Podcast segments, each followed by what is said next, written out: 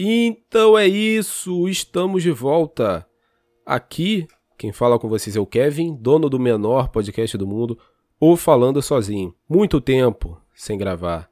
Muito difícil manter a regularidade, infelizmente, mas vocês sabem como isso aqui é minha terapia, é meu hobby, programar e fixar uma data específica para gravar. Porque nem sempre eu estou muito inspirado para gravar, estou com muita vontade, ou tenho temas interessantes para gravar. E como eu estava há poucos minutos atrás jogando meu PlayStation 4 e me deu uma crise existencial ferrada, que eu fiquei pensando: meu Deus, todos os jogos que eu tenho são iguais. Isso já é um assunto polêmico.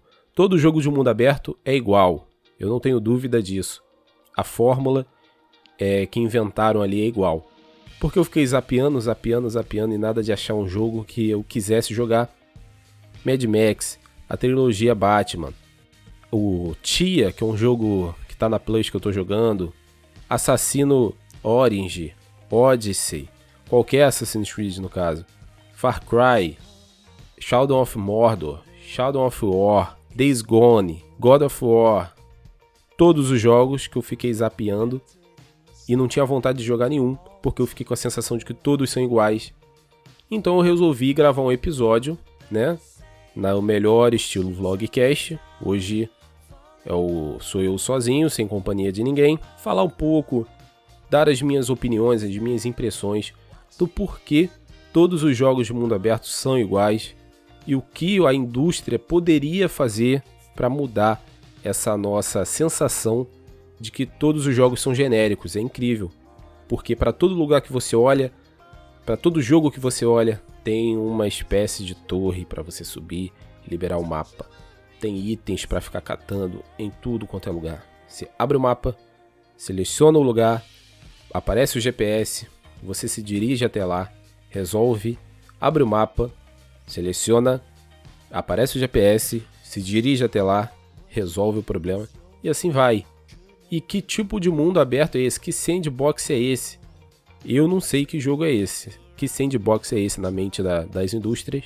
Então é isso que eu resolvi falar hoje. Então, o assunto talvez seja polêmico, talvez quem vai ouvir concorde comigo, mas não se esqueça de interagir também, tá? Através do e-mail. Recuperei minha senha do e-mail, tá? Então é o falando sozinho pode arroba gmail.com você pode me achar no Instagram com o mesmo nome, falando sozinho. No Kawaii tem uns cortes que eu jogo no Kawaii também. No Instagram, no Facebook, no Twitter, no Kawaii e no YouTube, que está abandonado porque eu tô com um projeto aí em mente do YouTube. Além de de vez em quando jogar alguns cortes lá no YouTube. Eu tô querendo iniciar uma série de lives sobre o, com o assunto do podcast, entendeu? Ou uma live, ou alguns vídeos de tutoriais dando dicas para quem está começando. Apesar de eu estar começando, eu já aprendi mais ou menos o modo operante de como você conduz um podcast. Edição, gravação e como disponibilizá-lo nas redes sociais e nos agregadores de podcast. Então eu tô com esse projeto de no meu canal no YouTube lançar alguns vídeos lá dando dicas para quem também está começando. Então, esses são os meus recadinhos de hoje. Também não se esqueça de compartilhar, compartilhar com seus amigos, com seus inimigos, entendeu? Vai que você tem um grupo de amigos gamers que também concordam com o pensamento ou discordam e vocês podem entrar em contato direto comigo pelas redes sociais ou através do e-mail, tá ok? Muito obrigado a todo mundo que tem a paciência de saber que nem sempre o podcast vem na hora prometida, vem no dia prometido. Mas a gente atrasa, mas não, não para. A gente não para. Uma hora a gente vai voltar. E dessa vez estamos de volta e vamos seguir aí em frente, sempre é, focado em ser semanal. Se não for possível, teremos pelo menos dois por mês, ok? Esses são os meus recadinhos de hoje. Obrigado a todo mundo que acompanha. E vamos pro papo. Então é isso, galera. Eu tive essa crise existencial porque eu estava tentando jogar videogame, como eu falei na introdução, e não tinha tesão em dar play em nenhum dos jogos que eu tenho, né? Eu vou citar alguns jogos que eu tenho, sabe? Que é o Spider-Man Miles Morales, o Spider-Man normal, Fallout, Skyrim, Batman, Arkham Asylum, City, Orange. Orange não, é mentira. É Arkham Knight. Eu tenho o Infamous Second Son, Ghost of Tsushima, Horizon Zero Dawn, Horizon Forbidden West, Mad Max, Tia, que eu comentei que é um jogo novo, Assassino Odyssey, Assassino Orange, Trilogia Ezio e tudo mais. Days Gone, que eu tentei dar uma chance e já até apaguei. Não é para mim, esse jogo não é para mim, sinto muito. E me deu essa crise, porque todos os jogos são iguais. Então vamos começar? O mundo aberto mesmo em terceira pessoa, na minha opinião, ele foi se popularizar no GTA 3. Eu acho que todo mundo concorda com isso. O que o GTA 3 ali virou fez, virou tendência, virou moda e virou padrão a ser seguido. Tanto que depois de GTA 3, muitos jogos vieram terceira pessoa, mundo aberto. Até um jogo dos Simpsons que tem terceira pessoa, mundo aberto. Você rouba carro e, e faz de tudo. Então, creio que popularizou muito o gênero, né? Tem o True Crime também, que dizem que é muito bom, eu nunca joguei. É, jogos nesse estilo se consolidaram na, na, na mídia, né? E virou tendência. Mais ou menos o que? 2009, diria eu, com o primeiro Assassin's Creed, não sei. A Ubisoft mudou um pouco essa questão de mundo aberto terceira pessoa, suposto sandbox, né? Que seria a caixa de areia onde você faz o que você quiser e tudo mais, que em nenhum jogo é assim de verdade. Mudou um pouco, porque a Ubisoft colocou colecionáveis, torre para você subir, sincronizar o mapa, e aí não querendo agredir diretamente a Ubisoft, mas já agredindo, porque tudo que ela com muita habilidade, introduziu na, na introduziu no, na mídia, nos games ali, virou padrão, né? Então tem a questão do colecionáveis, é, torre para sincronizar o mapa e você fica para lá e para cá igual uma bolinha de ping pong.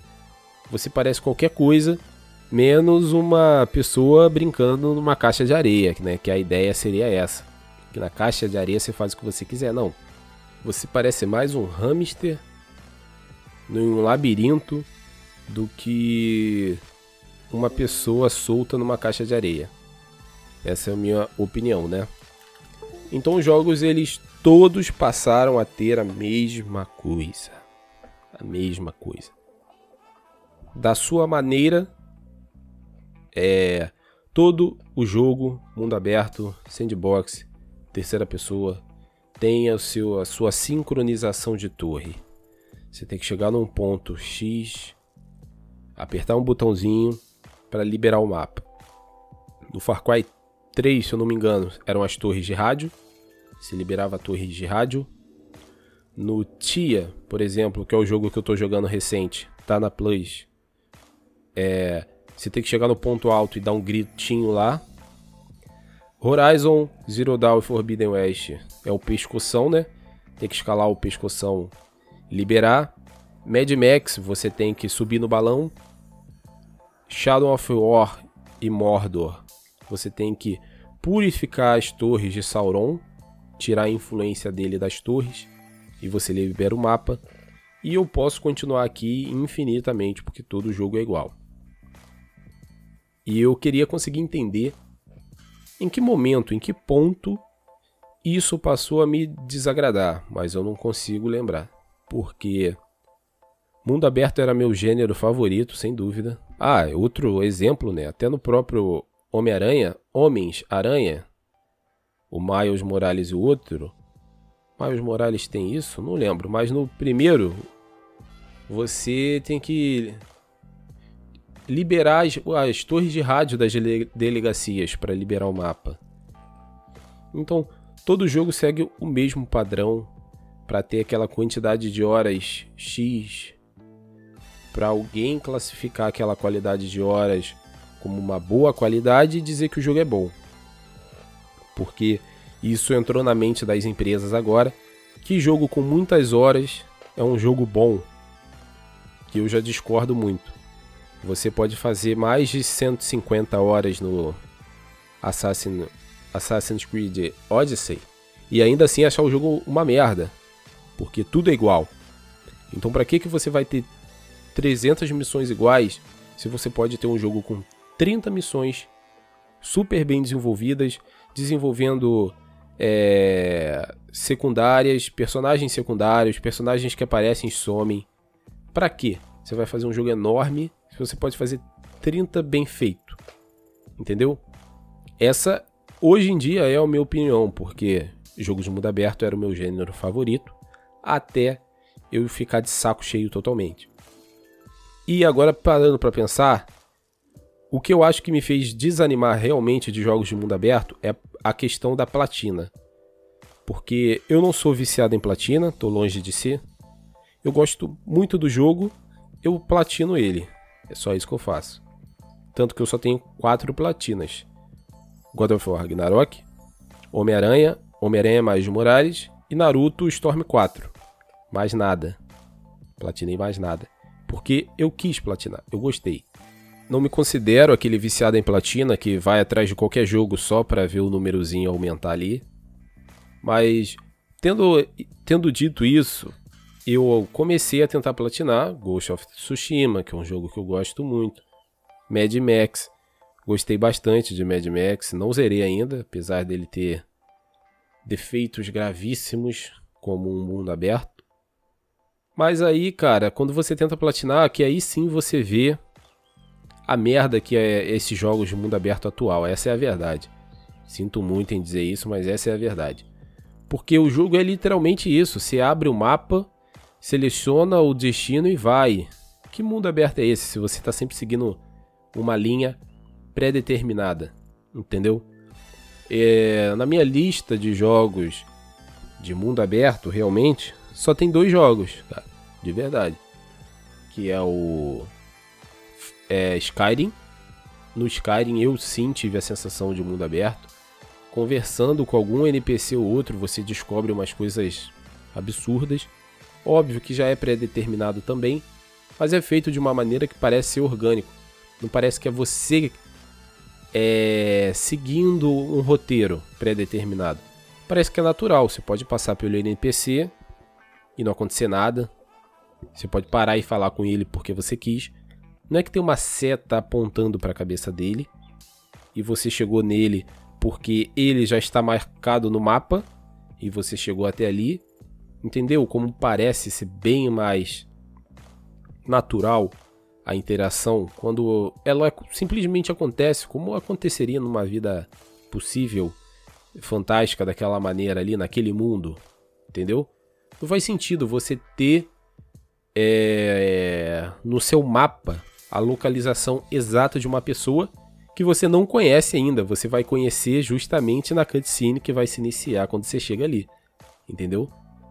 E quando você está tentando platinar, que você já zerou o jogo, já aproveitou tudo que o jogo tem para oferecer, e você está querendo dar uma aceleradinha para platinar, é, você vê como o mundo aberto ele não é mundo aberto, ele é muito superficial, isso sim.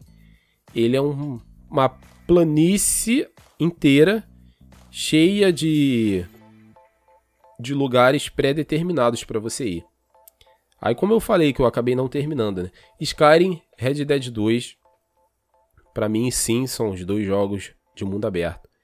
Eu diria até que o Skyrim é mais mundo aberto orgânico do que o, o Red Dead 2, pelo menos na minha jogatina, eu achei, entendeu? Red Dead tinha tudo ele já é o jogo de mundo aberto definitivo. Mas ele tinha tudo para ser o, o mundo aberto supremo, insuperável, que só a própria Rockstar poderia superar. Mas ele não é isso. Ele ainda tem aquelas mecânicas que vamos dizer que é obrigatórias em jogos de mundo aberto hoje em dia. item para caçar, item para encontrar e um monte de coisinha supérflua para fazer. Mas aí eu até digo, onde o Red Dead poderia brilhar e se tornar um mundo aberto supremo, como eu denominei ele. Na questão da interação com os personagens. Porque Red Dead é super orgânico, não tem um monte de coisa é, fincada no teu mapa que tu clica e bota o GPS e vai. Você só vai, você pega uma reta e vai, e coisas acontecem. O Arthur conversa com os personagens, com os NPCs. E vai da sua índole, vamos dizer assim, como você vai interagir, abordar aquele NPC, aquela situação, certo? Você vai entrar numa casa, atirar em todo mundo? Ok, mas você pode ficar acampado do lado de fora, esperar o fazendeiro sair para passear com o cachorro, ou sair para levar o gado para passear, entrar na casa dele e roubar, por exemplo. O jogo não te manda fazer nada disso. Fazer nada disso. Mas isso sim é um jogo de mundo aberto orgânico.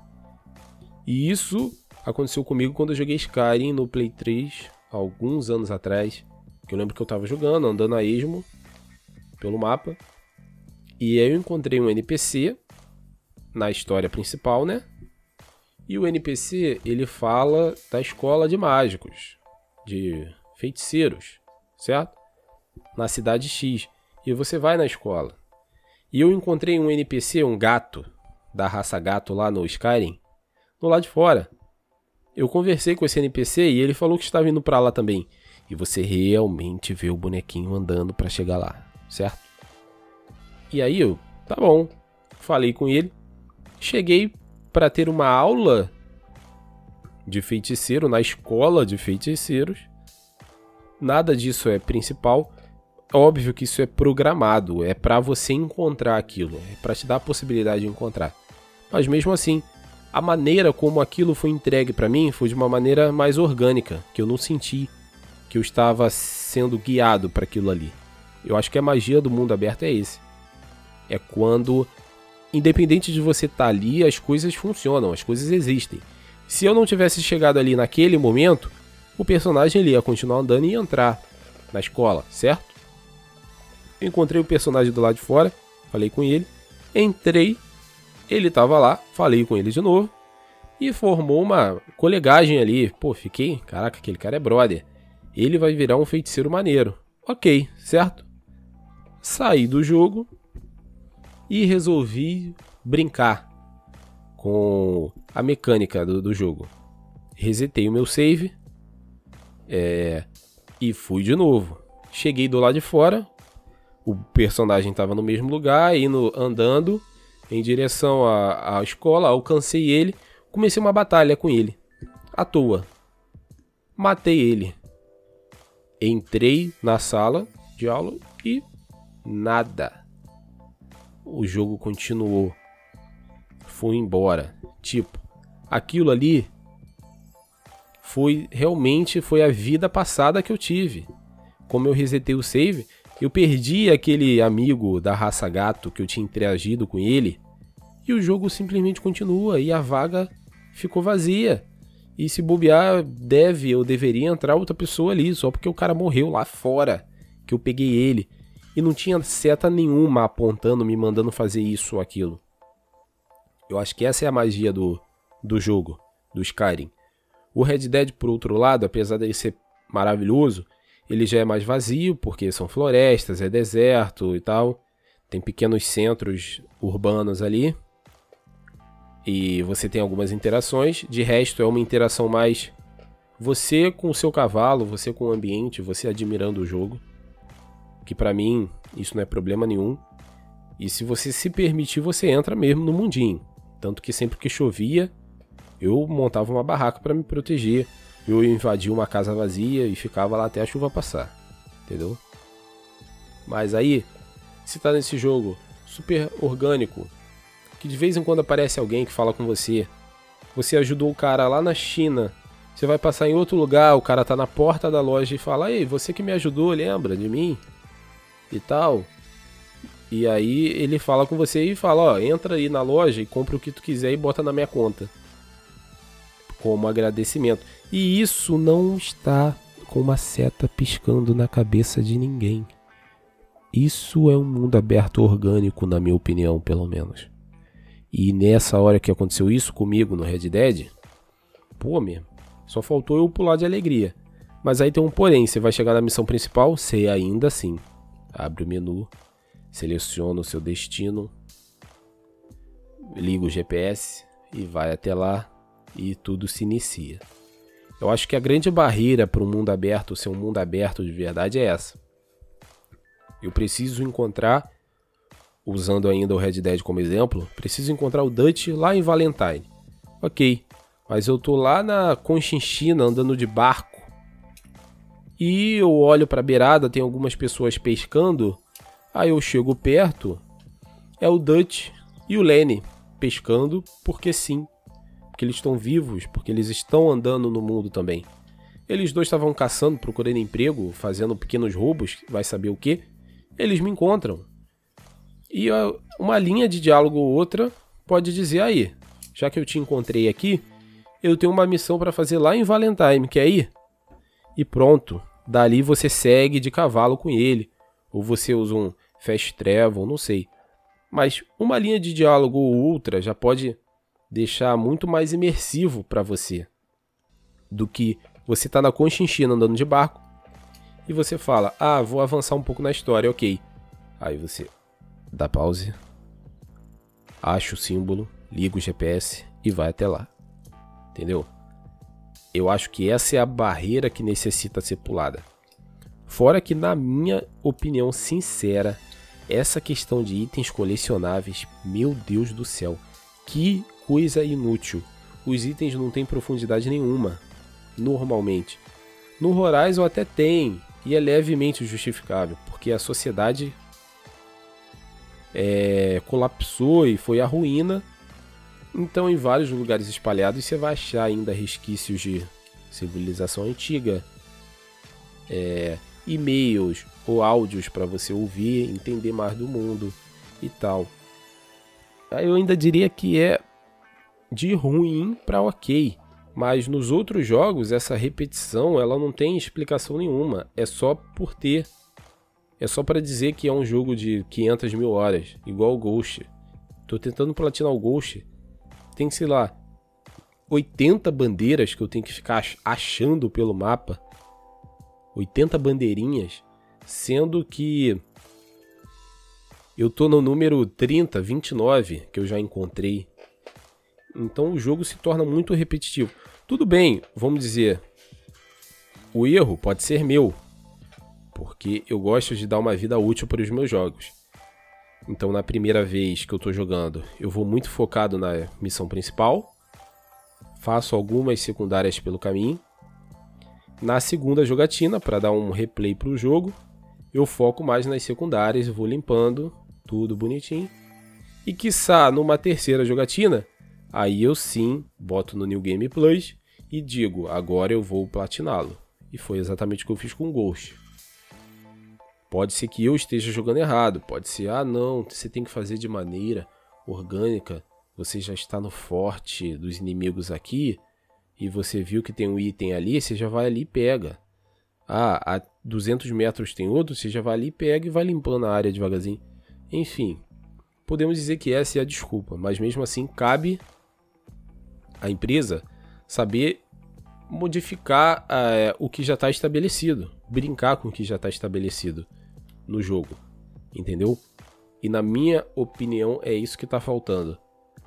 O mundo aberto ele é repetitivo hoje porque todas as empresas chegaram num consenso, não sei por onde, de que um bom mundo aberto é a forma, é a estrutura que a Ubisoft criou lá em 2005, sei lá, 2006. Isso é um mundo aberto. A gente está em 2023. Já passou mais do que do tempo do mundo aberto receber uma, uma nova repaginada. E é aquilo. Não precisa ser um mundo aberto. Eu não tenho essa esse problema de que o jogo seja um mundo aberto. Óbvio que a gente é brasileiro, a gente tem esse problema. A gente vai pagar 350 reais em um jogo que dura 5 horas? 8 horas? Não. A gente pensa em pagar 350 reais num jogo que a gente viu na internet que tem mais de 100 horas de jogo. Mas se nessas 100 horas, 82 são fazendo essas missões sem profundidade nenhuma, vai até o ponto A, recolhe esse item. Ponto B, salva esse cara. Ponto C, recolhe o item. Ponto D, salva uma mulher agora. Ó, oh, mudou, hein? Salvou uma mulher. Ponto e assim vai.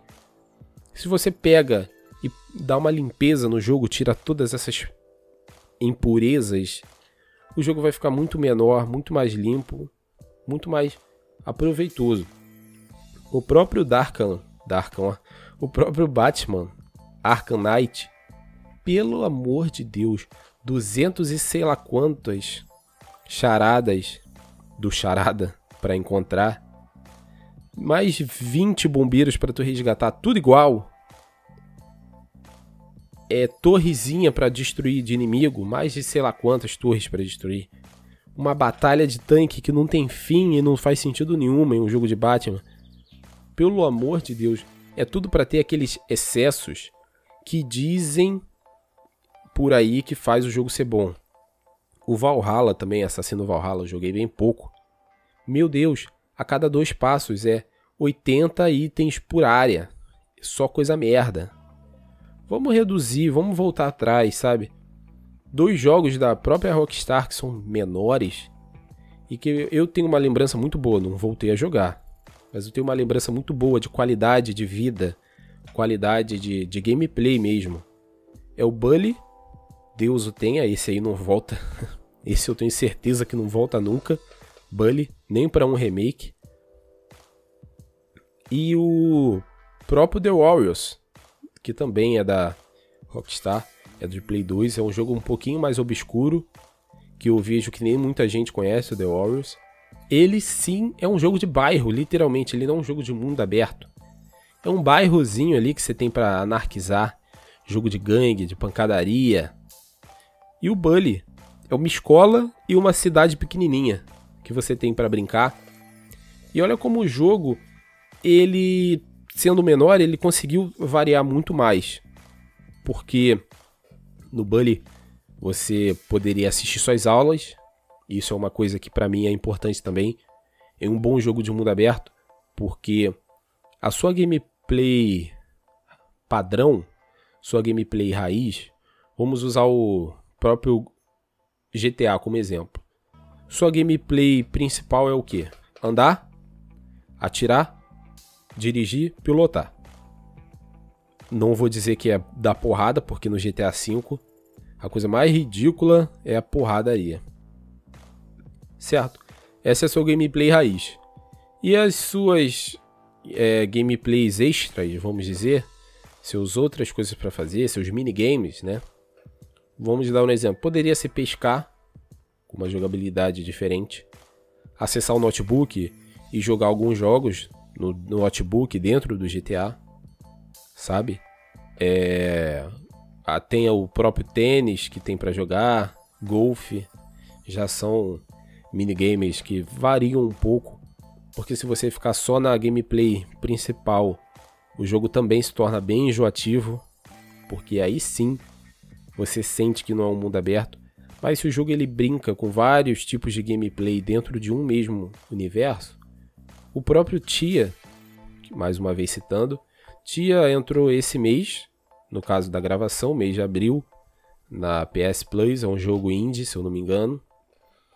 É, me decepcionou bastante esse jogo, mas eu vou gravar um episódio à parte sobre o Tia assim que eu zerá-lo. É, ele brinca com as mecânicas, ele brinca com várias é, gameplays diferentes, vamos dizer dessa maneira. Você tem a sua gameplay principal, andar, pular, estilingue e usar um poder X lá. Só usando o poder X você já varia a gameplay principal, mas a gameplay principal, eita, a gameplay principal é essa.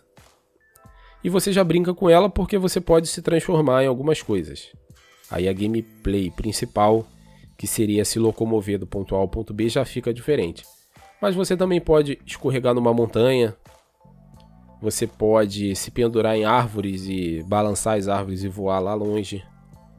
Então, ela, sem nem entrar muito a fundo, ela já varia um pouco a gameplay dela. Que é uma boa escolha, mas não é o suficiente ainda para o jogo deixar de ser enjoativo. Eu particularmente gostei do jogo, estou jogando, mas eu sei de todos os defeitos dele. E em um próximo episódio, próximo no futuro, não que o próximo episódio seja sobre Tia. Vou me aprofundar mais no jogo. E ele tem um joguinho de garra para você pegar o ursinho lá de pelúcia. Ele tem um joguinho de minigame de atirar é, com o seu estilingue para ganhar pontos. Ele tem um minigame de saltos de mergulho, né? Pula da beirada, dá cambalhota e cai na água para ganhar ponto. Tem corridas. Então o jogo ele tenta brincar, ele tenta variar. Então eu acho isso muito importante também num jogo de mundo aberto, para ele não ficar 100% enjoativo. E isso, por exemplo, é o que falta para mim no GTA V. É o que faz eu achar o GTA V não tão bom quanto dizem que ele é ou quanto ele realmente seja, não sei. Eu prefiro muito mais Watch Dogs 2 do que GTA V. Essa é a opinião impopular que eu tenho. Mas voltando. É... é um jogo bom de mundo aberto. Vamos pensar em mais coisas para um jogo bom de mundo aberto. Variar na gameplay, lógico. Ah, e como eu dizia, né? Que eu acabei me perdendo. Próprio Bully, por ele ser de um escopo bem menor, você podia assistir suas aulas, você podia andar de skate, andar de bicicleta, construir sua bicicleta na sua aula, dar porrada nos valentões, dar porrada nos nerds, jogar no armário, jogar na lixeira, dar um pouquinho de porrada nos monitores antes de você ser pego. Se fosse pego, tinha um castigo, que você tinha que ou limpar neve ou cortar grama do lugar. Tinha como começar uma guerra de comida no, no refeitório. Tinha mais o que para fazer? Fugir da escola e ir pro parque. Ah, é ir para as aulas de boxe passear no parque realmente. Então, olha como o jogo sendo menor, ele podia variar muito mais. Aí agora vamos pegar um Bully, se ele fosse feito hoje em dia, pensando nessa hipótese impossível, que Bully é um jogo que não volta, com certeza. Que, que ele teria? É, a, a, menor, a escola seria enorme, seria um castelo gigantesco.